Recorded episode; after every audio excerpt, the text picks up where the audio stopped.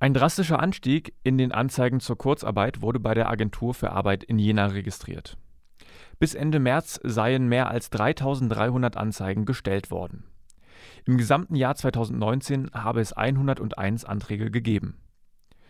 Unter Kurzarbeit versteht man eine Verkürzung der Arbeitszeit eines Angestellten. Damit der Arbeitsplatz aber nicht verloren geht, werden den Angestellten ca. 60 Prozent des Gehalts von der Agentur für Arbeit gezahlt. Allerdings nur, wenn die Kurzarbeit vom Betrieb vorher angemeldet wurde